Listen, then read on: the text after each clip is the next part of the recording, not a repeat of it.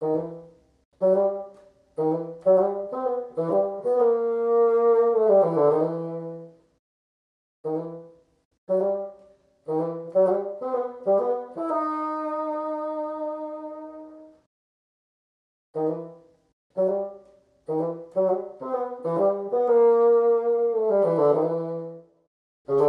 今天呢，我们又荣幸的邀请到一个月一次的 Joyce One 万博士在线上跟我们聊聊。然后今天我们的主题会比较专心在我们上次提及的一个部分，叫做 Pop Art 普普艺术。欢迎万博士。大家好，很高兴又再次见到大家。OK，那想请教一下那个 Joyce，就是普普艺术现在就是它是一个。什么样的状况，在我们还没有去聊普普艺术的起源之前，它是一个受欢迎的一个方向吗？一个一个体制吗？还是一个什么？呃，Pop Art 呢，它在现在的艺术市场或者在艺术家创作的情况上来说呢，还是有很大一个比例的艺术家在从事这个 Pop Art 这个风格类型的创作的。原因呢，大概就是由于市场嘛，就是很多的，嗯，就是收藏家也好，或者是爱好者也好，他们对于 Pop Art 的理解，或者是对他们的兴趣是比较高昂的。再加上 Pop Art 它不断的有一些明星一直出现，所以呢，它的整个呃流派的发展，一直到现在都还是蛮红火的，占有很大的一席之地。嗯，那所谓的 pop art 普普艺术，是不是就像是字面上我们所理解的，它就是一个普通人比较容易进入，或者普通人比较能够看得懂的艺术作品呢？是的，可以这样理解吗？嗯，是的。因为 pop art 呢，其实这个名字 pop 它其实就是通俗的，就是 pop 的，它会是一种它本来的核心的理念，就是崇尚人人都可以理解，人人都可以去设计，然后它的颜色也很鲜明，它创作的载体跟内容都会很丰富，它甚至可以包含一些当下比较流行的平面设计风格、建筑设计风格，或是产品设计的这些风格都会在里面，所以大量的设计师的风格其实也都跟 pop art 是交互相影响的，我们也可以看到很。Pop Art 的 artist，他也是跟产品设计或是跟设计师有很大的跨界的，所以，嗯、呃，我们可以说这个是一种本来就是倾向或者是希望让人人都可以理解的一种艺术。OK，那那可以方便请那个 Joyce 去简单介绍一下 Pop Art 的起源吗？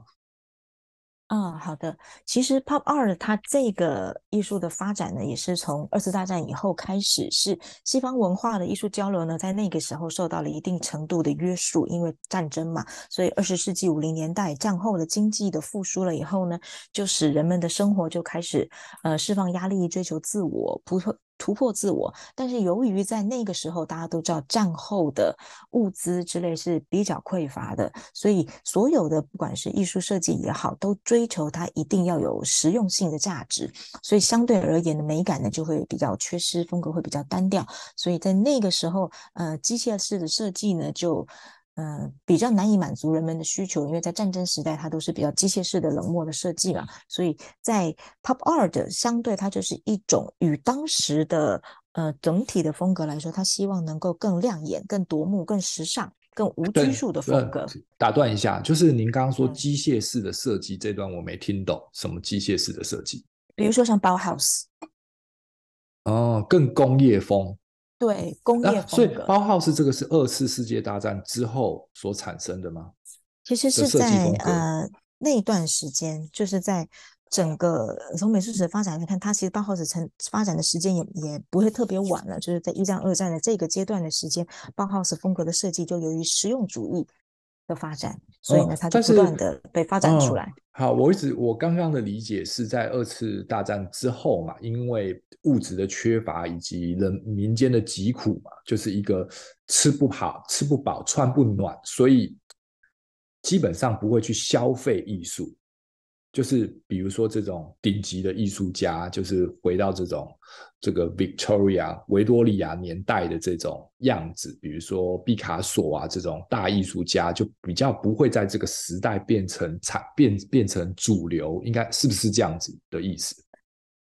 应该是说呢，在当时的这个普普艺术的观念，他是想要挑战那个时候的固有的社会体制，所以因为那个时候战后的话，呃，大家可以回想一下，在那种呃比较民生各方面都强祈求安定，然后呢祈求重新回到那种呃富足的状态的时候呢，你偏偏又是很 limited 的，所以我们至少希望能够在我们的生活当中可以有一些丰富的、缤纷的、跳跃的色彩，然后不管它是和谐或是不和谐的，我至少希望它能够让我看起来是热闹的。然后呢，看起来是富足的这样，所以他在那个时候就是为了要让人们的心中可以有乐观的感觉、快乐的感觉，还有对抗当时这种灰色的、灰暗的体制社会的这种感觉，嗯、所以他的色彩跟他的呃不不兼容性也好，或者是他的反抗性也好，它是这样子一开始是这样子推出来的。嗯嗯，好，对，然后这个地方我有点 confused，就是我刚刚的问题其实是、嗯、是传统艺术，比如说印象派，嗯、或者是我们就是更更更更接近，比如说油画类的这种达文西这种 style 的的绘画，所以在那个年代不会属于富足跟明亮色彩吗？您的意思是这样吗？因为每一个时代的艺术是根深蒂固的发源于他那个时候的环境背景的。比如说，为什么会有洛可可？为什么会有巴洛克？就是因为当时的社会真的是十分的富足，富到流油。包括佛罗伦萨的那个时候，他们的呃上流社会的阶级，或者是说呃大型的收藏家的家族，他们有很大的权势跟金钱，所以他们能够堆砌出这样富丽堂皇的一种艺术模式。一种艺术形态，但是呢，oh. 到了后期的发展的时候，比如说随着社会变得更加的穷困也好，富足也好，我们都可以看到艺术是随着当时的社会形态而发生了一些变化的。所以，为什么我们到了战二战或是一一二战，或是到了战后，包括现代主义之后，我们会不会再回到去推崇那个时候？那是因为。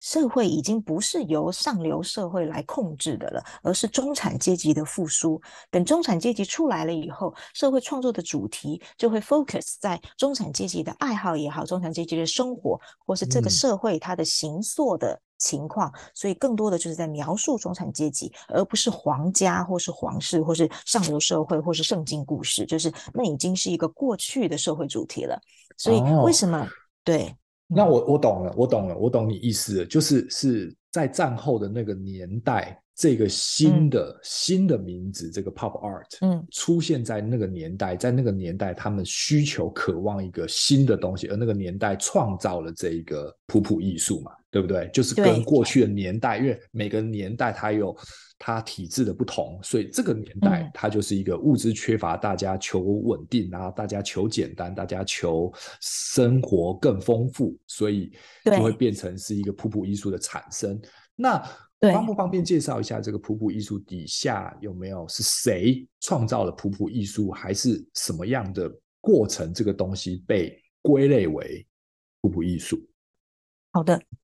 就是呢，呃，我们凭。普通来说，一般来说的话呢，我们可以呃有从英国跟美国这两个角度来说。如果说从呃。但是它是在一九五零年代跟六零年代，英国、美国两个地方是同时兴起的。其实它都是在探讨通俗文化，因为那个时候，呃的社会文化的背景来说，是通俗文化开始 popular 起来了。所以它是探讨了通俗文化跟纯粹的艺术之间的关联的这种艺术运动。它试图那个时候一开始的时候，之前其实是抽象表现主义是当道的，像 Jackson Pollock 那一种，他们是非常的抽象的。但是这种抽象类型的主义呢，其实它是呃非常哲学式的。平常人是根本看不懂的，他不明白这个东西为什么叫做艺术，是艺术。美术史发展了到个程度，与哲学结合之后，变成了那个样子。他，但是呢，pop art 呢，他完全就是想要与它对抗。你搞成这样，根本没人看得懂。就你们艺术家跟艺评人跟学院派在自己玩自己的，那我们普通人完全被你们这些精英主义给隔离开来了。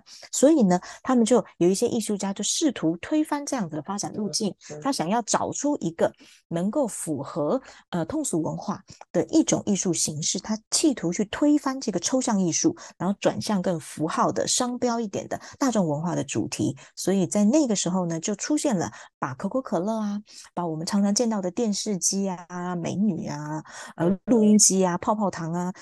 吸尘器啊等等，或是浪漫电影的场景，把它结合在一起。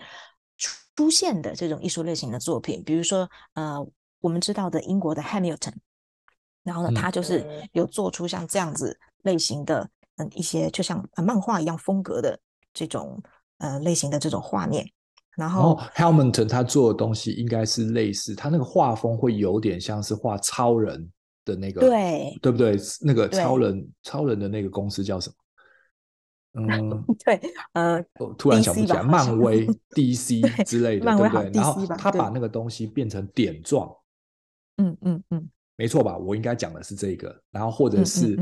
都是俊男美女在里面，然后它是变成是比较大色块的，嗯嗯。嗯，然后表现一个就像是一个漫画里面的一格的截图，对，是这样的，就是这个东西就变成所有人都看得懂，嗯、就连小孩、老人、没有文化的人也全都看得懂。那这种的作品就会让人家觉得，哦，艺术其实离我们很亲近。那这个就是 Pop Art 的艺术家他企图做的一件事情，其实是对当时精英主义的艺术做的一种反抗。我们需要知道的一个艺术家的一种核心的心态，就是艺术家其实是非常摇滚的。他们会很想要去表达，就是一种对当时社会的一种反应，甚至是反抗或是反叛。所以这个就是艺术家们一种呃对当时的一种观察跟反抗，说他做出来的一种反应。那英国有 Hamilton 的话，那美国最重要的那当然就是 Andy Warhol，就是没有人不认识 Andy Warhol。他做的可口可乐啊、嗯、康宝浓汤罐啊，或是电影明星 Monroe，对不对？就是他把这些东西呃。虽然说它是有有一部分它是直接就是丝网版印上去，但是有一部分像名流明星的人像，它是用一种色块，用一种甚至半拼贴，它一样是有通过艺术家的眼睛去剪辑，然后把它做出来的，所以让它还是充满了一些艺术性，那就打破了这种高雅跟通俗的一个界限。嗯，因为安迪沃霍的东西其实很浅显易懂，然后绝大多数它这个东西是直接，比如说是用照片直接转成。影印后，然后直接变成是色块，变成是绢印的模式，或是版画的模式，在大量在制出嘛。嗯、所以其实很多时候，他并非他自己画那个东西，嗯，他可以用比较更快的模式去做创作嘛，嗯、对不对？比如说玛丽莲梦露，玛丽莲梦露，他就弄了一个玛丽莲梦露的头，也许是拍照的剪影，嗯、然后就重复玛丽莲梦露的头好几个，然后不同的色块去把它配出来。嗯对不对？然后它的那个汤罐，那个 soup 也是嘛，嗯、就是同一个汤罐，嗯、一个美国在超市里面你常买到的一个一个铁罐，然后是红色的标签的这个汤罐也是嘛。嗯、那那之前那个有一个小便斗的那个是谁啊？杜象吗？对，杜尚他是属于呃，它是属于现成品艺术，我们不会说它是 pop art，它的概念是完全不一样的。哦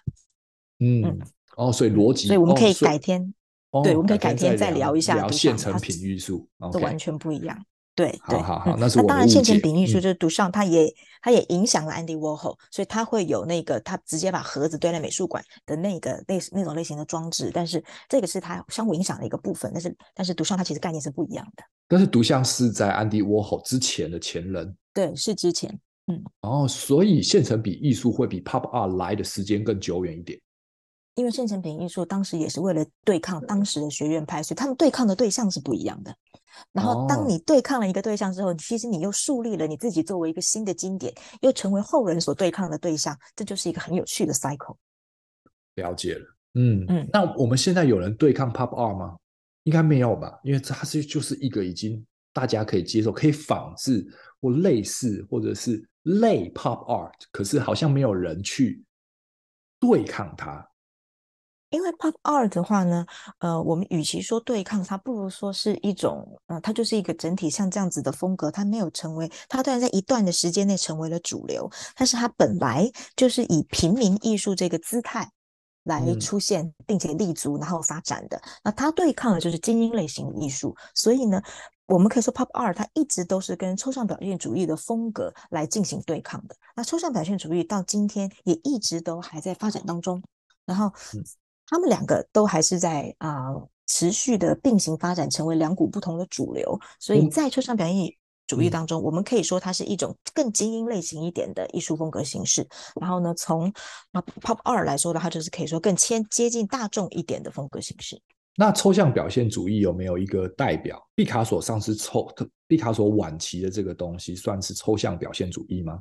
我们可以说它是立体派，但是它没有抽象到那个程度。抽象表现主义、啊、谁是抽象表现主义的的经典 Jackson 呃，Jackson Pollock 就是那个泼洒的那个滴画，就整个画面上全部都是泼洒的那个画点的那个。那我们的张大千算是抽象表现主义吗？我们可以说呢，张大千是国画当中相当抽象的一个部分 了，但是他还是。他的东西不是对他，可是他的东西不是就你看不懂啊，他就是色块，他没有里面没有你懂的元素啊。我们可以说、啊、当然有人看得懂。嗯东方的抽象也是存在的，但是我们不会把它跟就是呃抽象表现主义放在一起，抽象表现主义放在一起去对比，因为东方的表现主义它其实是是也是根据了东方的抽象，但是我们根据的是我我们的美感基础是不一样的，可以这么说。我们也有我们自己的发展到新的叫新水墨，我们的新水墨很多部分也是非常抽象的啊，但是我们这个抽象根据的是我们中国人美在意象的这个概念去进行的创造，但是。西方的抽象表现主义，它根据的是哲学的形而上学当中的存在主义去进行的抽象，所以虽然你画面上看起来都是颜色或者都是线条的些结构，但是它的呃创作的理念跟根本，还有你的欣赏原则，就是美感，你你使用的美学理论是不一样的，出发点不同，所以我们不能把它归类为同一类。虽然对结论是看起来是类似的，都看不懂。对。对，但是你不能把它归类为为一类。OK，那我们是不是还有另外一个代表叫做 Jeff Koons？是不是？是的，嗯，Jeff Koons 他就很新了，就是我们可以说呢，呃，在中间有发生过，我可以大概再提几个名字给大家参考一下，就是我们从呃大家都很熟悉的呃刚才提到的呃 Andy Warhol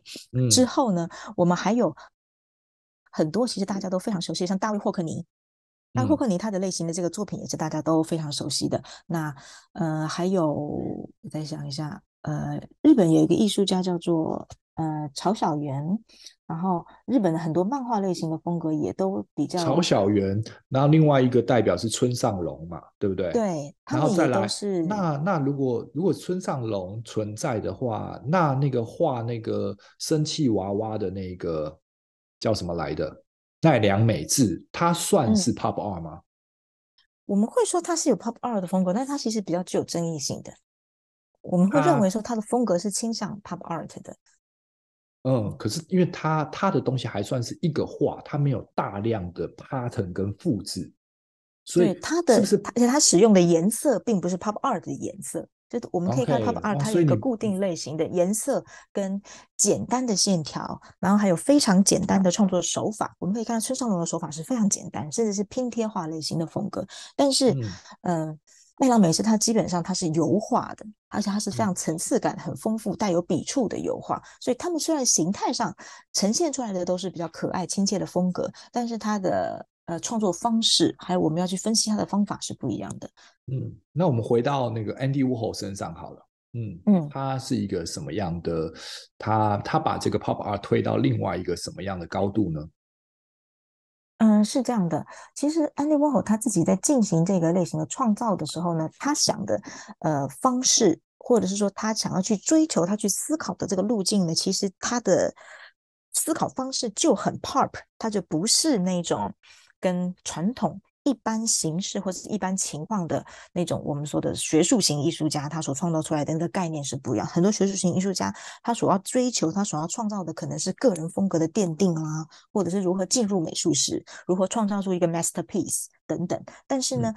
嗯，Andy Warhol 他从一开始在进行创作的，他想的就是我如何发财。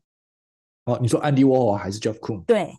，Andy Warhol。Okay. 他想唱的就是我如何发财，我如何、这个、就是我要如何变卖这个东西，就是这个东西我就是已经给他一个 price，然后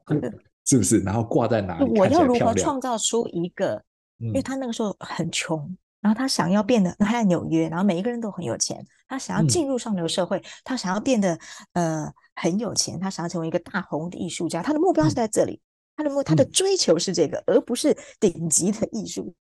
嗯，所以他的出发点就是不一样。可以说他的出发点就很庸俗，那么庸俗呢，就成为这个艺术方式的一种核心概念。就是，嗯、而且这些人还是就是从古代文人的角度来说，就是非常死不要脸。我就庸俗怎么样？我就爱钱怎么样？我创作艺术就是为了赚钱，不然还有什么？就是他就这样子赤裸裸的去，哦、反而让人家觉得说，OK，你就很坦诚，原来这个也可以是一种动机，就他的动机是这样的，嗯、所以他在去思考的时候，他为什么一开始他会画美招，他会画钱币符号，他为什么会画可口可乐？嗯、因为这种东西都是赚大钱，还有金钱跟呃、嗯、跟呃与大众结合之后得到的一种呃。符号，他把这个。玛丽莲梦露也是嘛，它就是一个一个一个 icon 嘛，对不对？一个对，一个就是一个嗯，对，而且非常赚钱的一个符号，就是任何一个女明星，你搞成那样，你都能发财。嗯嗯，就他是认为他想要去强调这个部分的。那我们刚刚讲的另外一个叫做 Job Coon 的，然后他应该是 Andy Warhol 的 art artist 嘛，对不对？然后，对，他又做了哪些事情，让这个 pop art 有另外形式的转变呢？因为 Geoff Koon 比较多是一个立体的作品，多过平面。对，应该是说，呃，其实 Andy Warhol 他也有各种类型的作品，除了我们看到的雕塑、我们的架上绘画、丝网版画等等之外，他其实也有很多的电影。就 Andy Warhol 其实他拍了非常多的电影，然后他也有他自己的艺术工厂。嗯、那这些呢，都给呃。那个 Jeff Koons 很大很大的启发。他一开始他其实是在模仿这个 Andy Warhol 的。他说出来更好的贡献，他比 Andy Warhol 更上一步的贡献呢，就是 Andy Warhol 是第一个 Pop Art 的艺术明星。然后呢，哦、他是把他自己做成了第。就是 Jeff Koons 把自己做成了第二名的艺术明星，就是他完全复制了 Andy Warhol 那一套，而且他同时把艺术跟商业艺术跟近现代艺术更好的结合了起来。呃，Jeff Koons 他也拍影片，他也做雕塑，他其实也有架上绘画，他有各式各样的东西。然后只要任何一个东西他觉得是有吸引力的，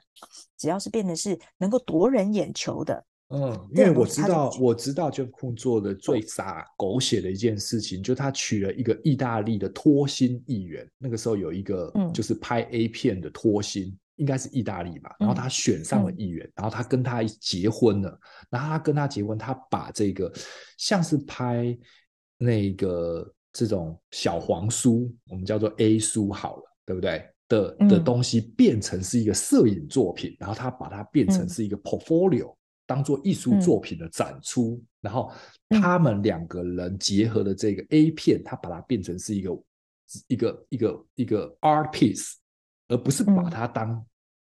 那个、嗯、呃情色片来看，没错吧？嗯、我印象中他做了一个这样子的事情，然后。他。然后他也有比较多，我记得的印象是，他把这种气球，就是人家那种以前不是有小丑会吹气球，绕着各种形状。然后他最有名的是，应该是把吹气球的小狗、嗯、杜宾狗，啊，把它变成是一个，把它变成是一个雕塑大型作品。然后现在我们在就是新一代的这些这些这些展览上，你还可以买得到它的小的 piece。是的，就是在呃。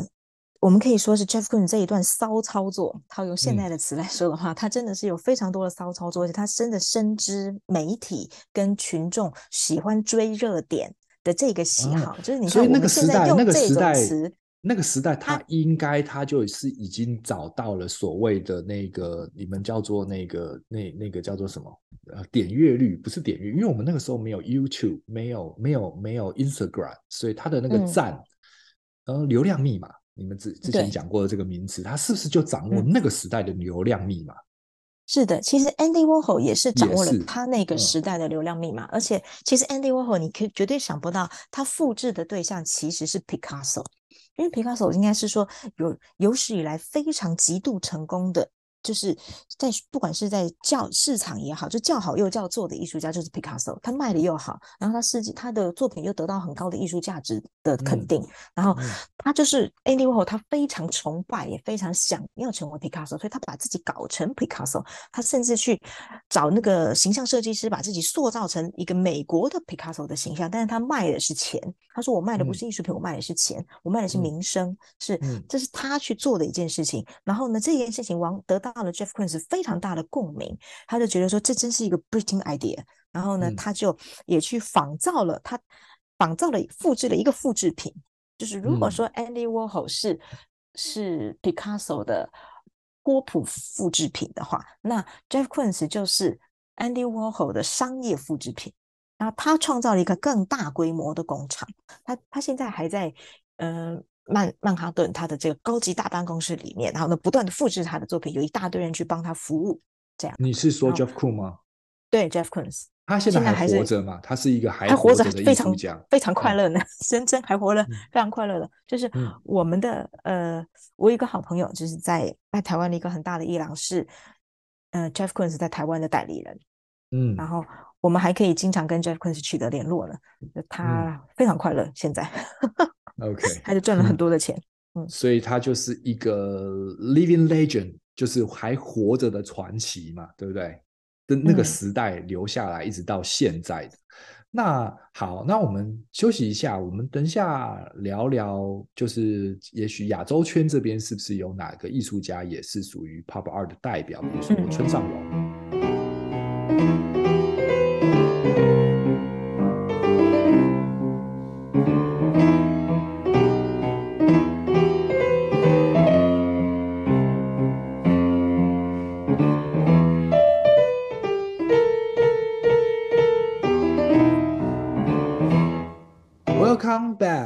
然后我们刚刚聊到的是欧洲那边，美国、英国，然后 Koons 是哪一国人呢、啊？瑞典、美国，美国哦，他也是美国人。好，嗯、然后呃，所以我们回到亚洲这边，亚洲这边有没有哪个 Pop Art 的代表呢？Joyce，我们一般来说的话，日本艺术家村上隆是比较重要的一个。Pop Art 的一个代表，然后另外我们刚才有提到奈良美智，他也是比较有争议性的，可能可以归纳为呃 Pop Art。那然后还有就是呃我们的老奶奶草间弥生奶奶，她有也有一些就是 Pop Art 的风格在里面。这样，嗯，我们先聊聊那个那个村上隆好了。嗯，就是这样子的，呃，他是呃。村上隆呢，他其实他长久以来呢，也是一直坚持着他自己的这个可爱流行文化元素的这个风格。他用超扁平来形容他自己的艺术。我们一想到村上隆，就会想到他那个微笑的花朵嘛，还有一些骨头，它其实是带有一些讽刺效果的。那我们。首先认识它，其实是它跟 LV 的合作。那它的花朵图案会出现在，或者它那个小樱桃出现在那个奢侈品的这个手袋上面的时候呢，其实是一个呃很好的，就是艺术跟文化、消费文化交织在一起，然后最。最贴切的一个反应就是、嗯、他们两个的合作是一个很还蛮还蛮合逻辑，因为 LV 它就是它的 pattern 就是一个重复性的一个 LV LV LV 的东西嘛。它跟村上隆的合作好像是一个白色的 LV 的皮面，然后加上一个金色小花跟村上隆的 logo，、嗯、然后还有 LV 一起的一个 mix，、嗯、看起来还是很简单，但是那个重复性的那个 logo 跟 pattern 其实是一个非常 pop art 的一个概念嘛。嗯，是的，其实这一点的话呢，呃。真的是把村上隆他从一个比较没有那么火红的艺术家，不能说默默无闻，但是他其实之前是没有那么红的一个艺术家，通过了这个大众的消费来带入到了一个顶尖艺术家的一个行列。他那所以村上隆呢，其实是那一个我们之前在上集提过的一个非常知名的艺廊，然后他是明星制造者，叫做高古轩嘛，嗯、对不对？嗯，是的。嗯，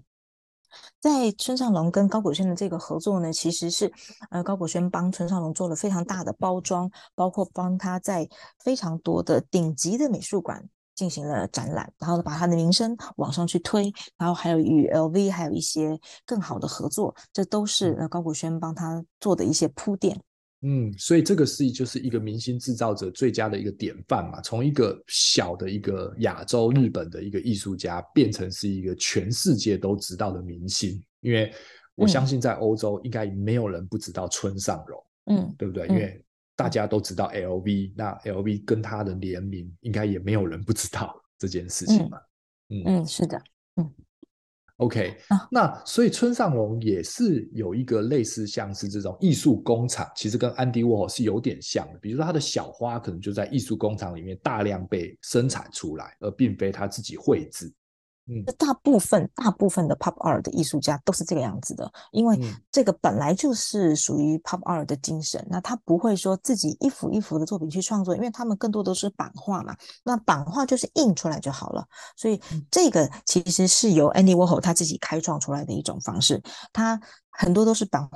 画印完后，Andy Warhol 自己在上面签个名。甚至后来他连签名都用印的，都不自己签了。嗯、然后，然后这种呃。作品的生产流水线这种类型的这种、嗯、这种风格的话，其实我们不能说村上龙偷懒，因为他只是承袭了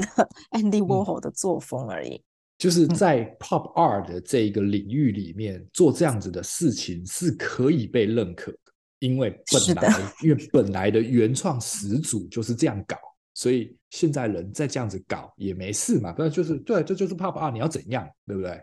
因为他的精神就是这个样子，对啊，所以没有一定要我自己画，然后签名是不是我签没关系，反正我就是卖复复制画嘛。嗯、但是我有 edition 几张，当然、嗯、就是这样。嗯，对。嗯、然后当然也有他自己亲手去做出来的东西，那价格会高一些。那其实的话呢，啊、会他你很多时候你很难证实，比如说像 Andy Warhol 他已经过世的话，你就很难证实哪些是他亲手，哪些是他的助理或他的工厂做出来的。这样，那他的助理也有分大助、二助、三助，就是还有按照 价钱也不同。对，对，就是因为你可以看到他明显可以看到他的那个的印制作版画的技术的优劣，这样，嗯，所以跟版画工人去做的，跟他的大助手去做出来的，可能还是有一点点区别，这样。嗯，那以日本来说，其实更接近这个普普艺术的，我们看到了比比较多是是这一个这一个这个老奶奶，那现今还活着这个老奶奶叫做嗯，嗯哦草间弥生，草间弥生，对。他其实也得到了某种程度的流量密码，然后，但是他大量的复制这个红点点，这是他的 trademark，大家一看就知道，哦，这是草间弥生那个南瓜，那个点点，那个黄色的点点跟黄色的南瓜之类的。其实他的风格非常的 pop art，嗯，可是，嗯，呃，他似乎不是能够归类于 pop art，为什么？嗯，因为是这样子的，他的创作的理念跟他的创作的动机，他并不是一个非常 pop art 的动机。他的创作会被我们归类到许多的艺术家派别，包括了女权主义的、极简主义、超现实主义。你可以发现他的那些呃触手型的点点或是藤蔓，他有一些触手型的那个其实是非常超现实主义跟原生主义的。他当然也有那些点点是 pop art 的风格，包括那个南瓜，他也有很多抽象表现主义类型的作品，但是呢，从草间。弥生他对他自己的描述当中，他只是他说，我只是一个神经病艺术家，所以呢，他的作品并不是为了要赚钱，或是他为了要博得名声，嗯、他其实他创作的是一种更自传的，就是心理的性取向的一种类型的内容。他的一种心理上的一个抒发嘛，因为他自己承认他只能画出这样子的东西，因为他的眼在他的头脑里面，这些点点就是他所看到的世界。嗯、我印象中好像是如此，嗯、所以他是一个。呃呃，难听点就叫叫神经病嘛，他是一个跟一般人不同的一个对于世界的观点，所以他并不是以像村上隆或者是像是 Andy Warhol 那样子，我就是要赚钱，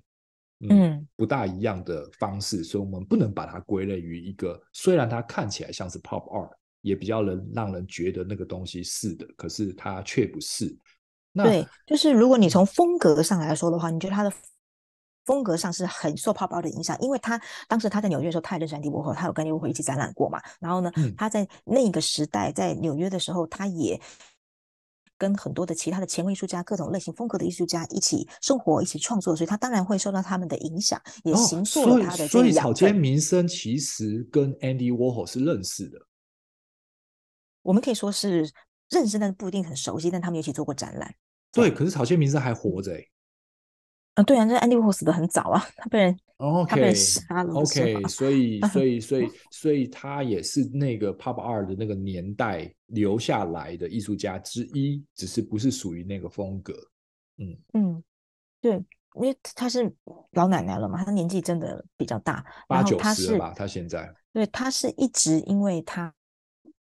从小的时候就被幻觉困扰，这个刚才你也有提过，所以他。的他他为什么要创作？因为他如果不创作，不把这个压抑的或他的看到的这个视幻觉所发泄出来的话呢，他就会经常想要去自杀，所以他就会、嗯、他这个是他的生存方式。他的生存是不断的创作，他不得不创作。对，所以他也是在那个时候的，因为那个时候的日本的环境，他我们都知道日本的生活方式是比较压抑的嘛，所以呢，他后来也就到了美国，然后呢，大部分的时候他就在纽约进行创作。那因为他的这个创作真的很有个人特色，所以他就有了这个前卫女王的这个称呼。他也那个时候也参与了一些反战类型的运动，所以我们可以说他认识的是很多先锋派的艺术家。然后在这些先锋艺术创作当中，他也认识了当然当时比较呃火红的 pop art 啊，然后呢很多。不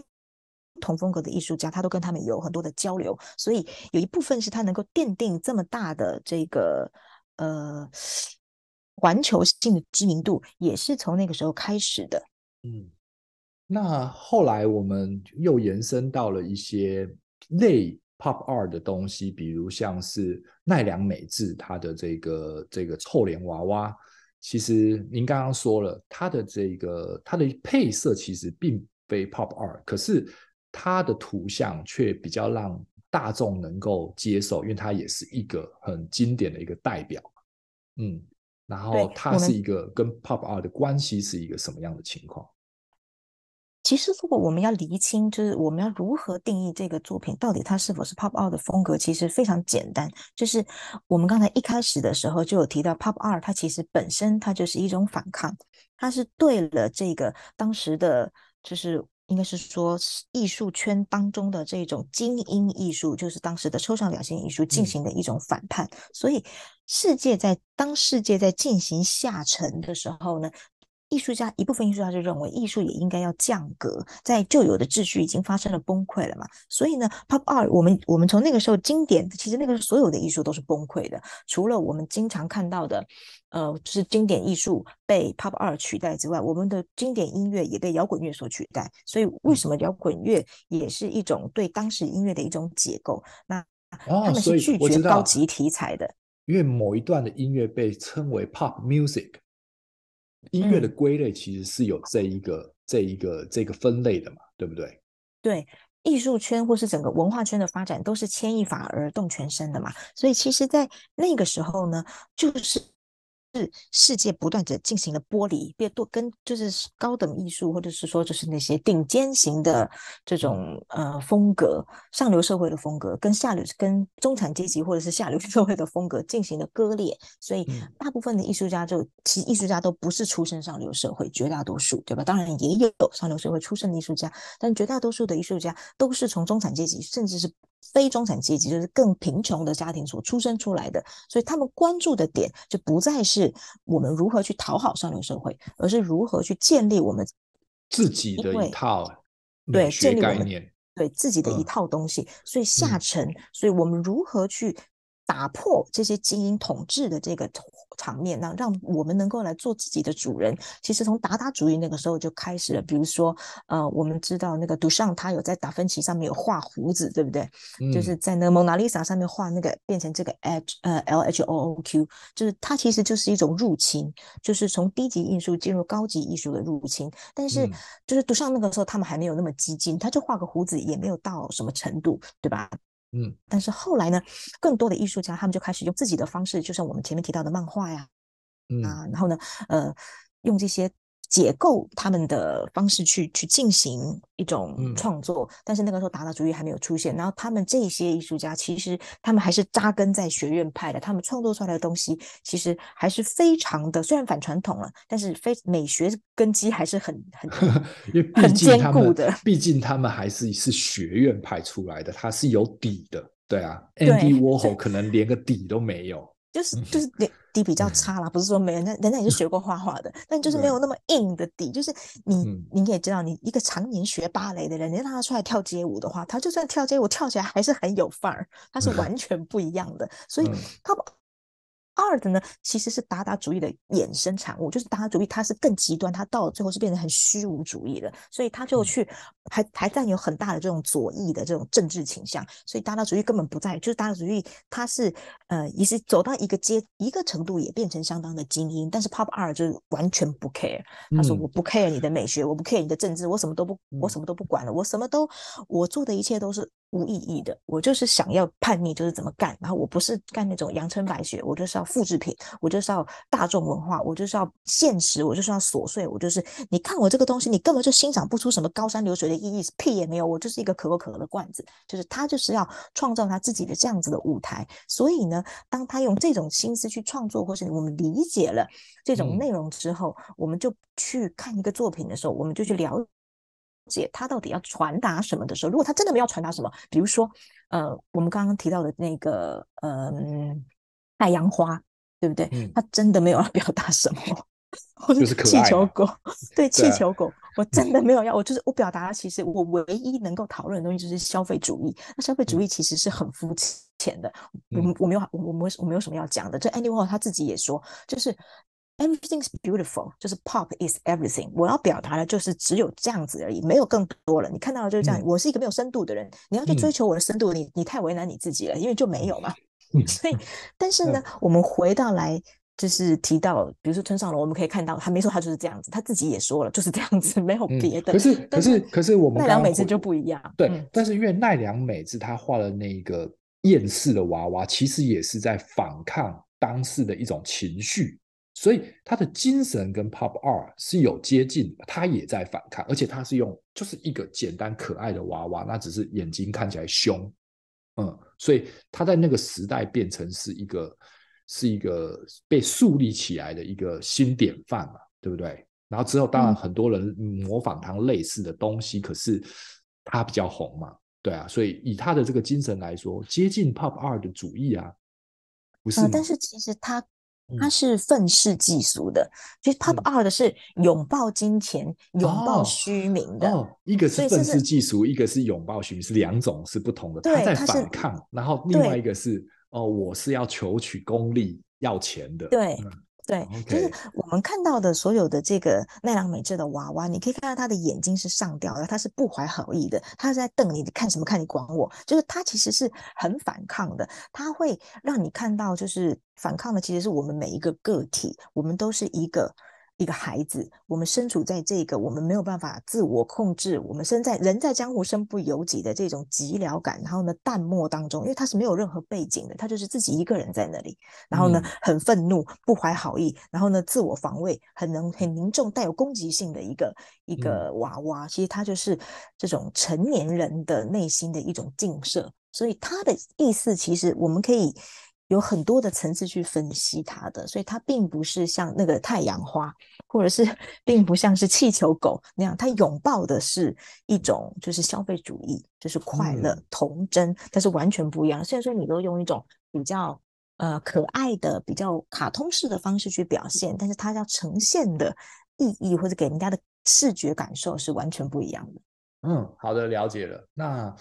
我们今天的节目其实也就非常。精辟的，请那个万博士在这边帮我们分析的这个 Pop Art，希望这个各位观众有听懂这个部分。那如果有任何其他的问题，那欢迎在呃留言区，不管是 Apple Podcast 还是其他的平台，都留下五星的评价以及您想要问的问题，我们会尽量回复您。OK，谢谢 Joyce。好的，谢谢大家，也欢迎大家关注我们，呃，感觉良好的粉丝专业，谢谢。Okay.